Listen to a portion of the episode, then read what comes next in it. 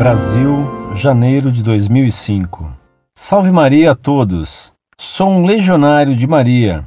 Outro dia fui abordado por dois jovens na rua, pertencentes aos Mormons. Não sei porquê, mas tive vontade de mostrar-lhes a verdadeira e única igreja, ou seja, tenho vontade de convertê-los. Acho que esta atitude me surpreendeu um pouco, pois eu estava indo fazer uma visita ao hospital num trabalho legionário. Bom, a questão é a seguinte: quero saber um pouco mais da origem da seita deles, para poder argumentar de uma maneira convicta de que estão errados. Na sala de minha casa tem um altar especial à Virgem Maria e a Bíblia Sagrada também está em lugar de honra.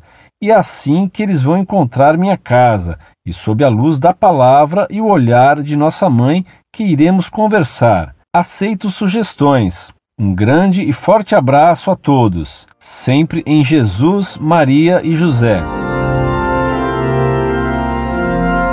Prezado Salve Maria. Antes de receber esses hereges, você deve se preparar lendo a história do fundador dessa seita. Vejo que você está preocupado em se preparar. Procure rezar para que Deus o ajude nesse apostolado. Estude bem a doutrina católica, leia depois o livro de Mormon e a história de Joseph Smith, o fundador dessa seita delirante. O livro de Mormon é uma pura fábula inventada para iludir incautos e ingênuos, especialmente americanos. Joseph Smith inventou tudo. Jamais ocorreu nada do que ele conta e do que é contado gratuitamente no livro dessa seita. Os povos de que falam os Mormons nunca existiram. Essa seita até um tempo atrás, era profundamente racista, excluindo os negros. Quando foi feita uma lei rigorosa contra o racismo nos Estados Unidos, os chefes dos Mormons se reuniram em seu templo em Salt Lake City, e o Deus deles revelou então que agora, aprovada a lei antirracista pelo Congresso americano, agora os Mormons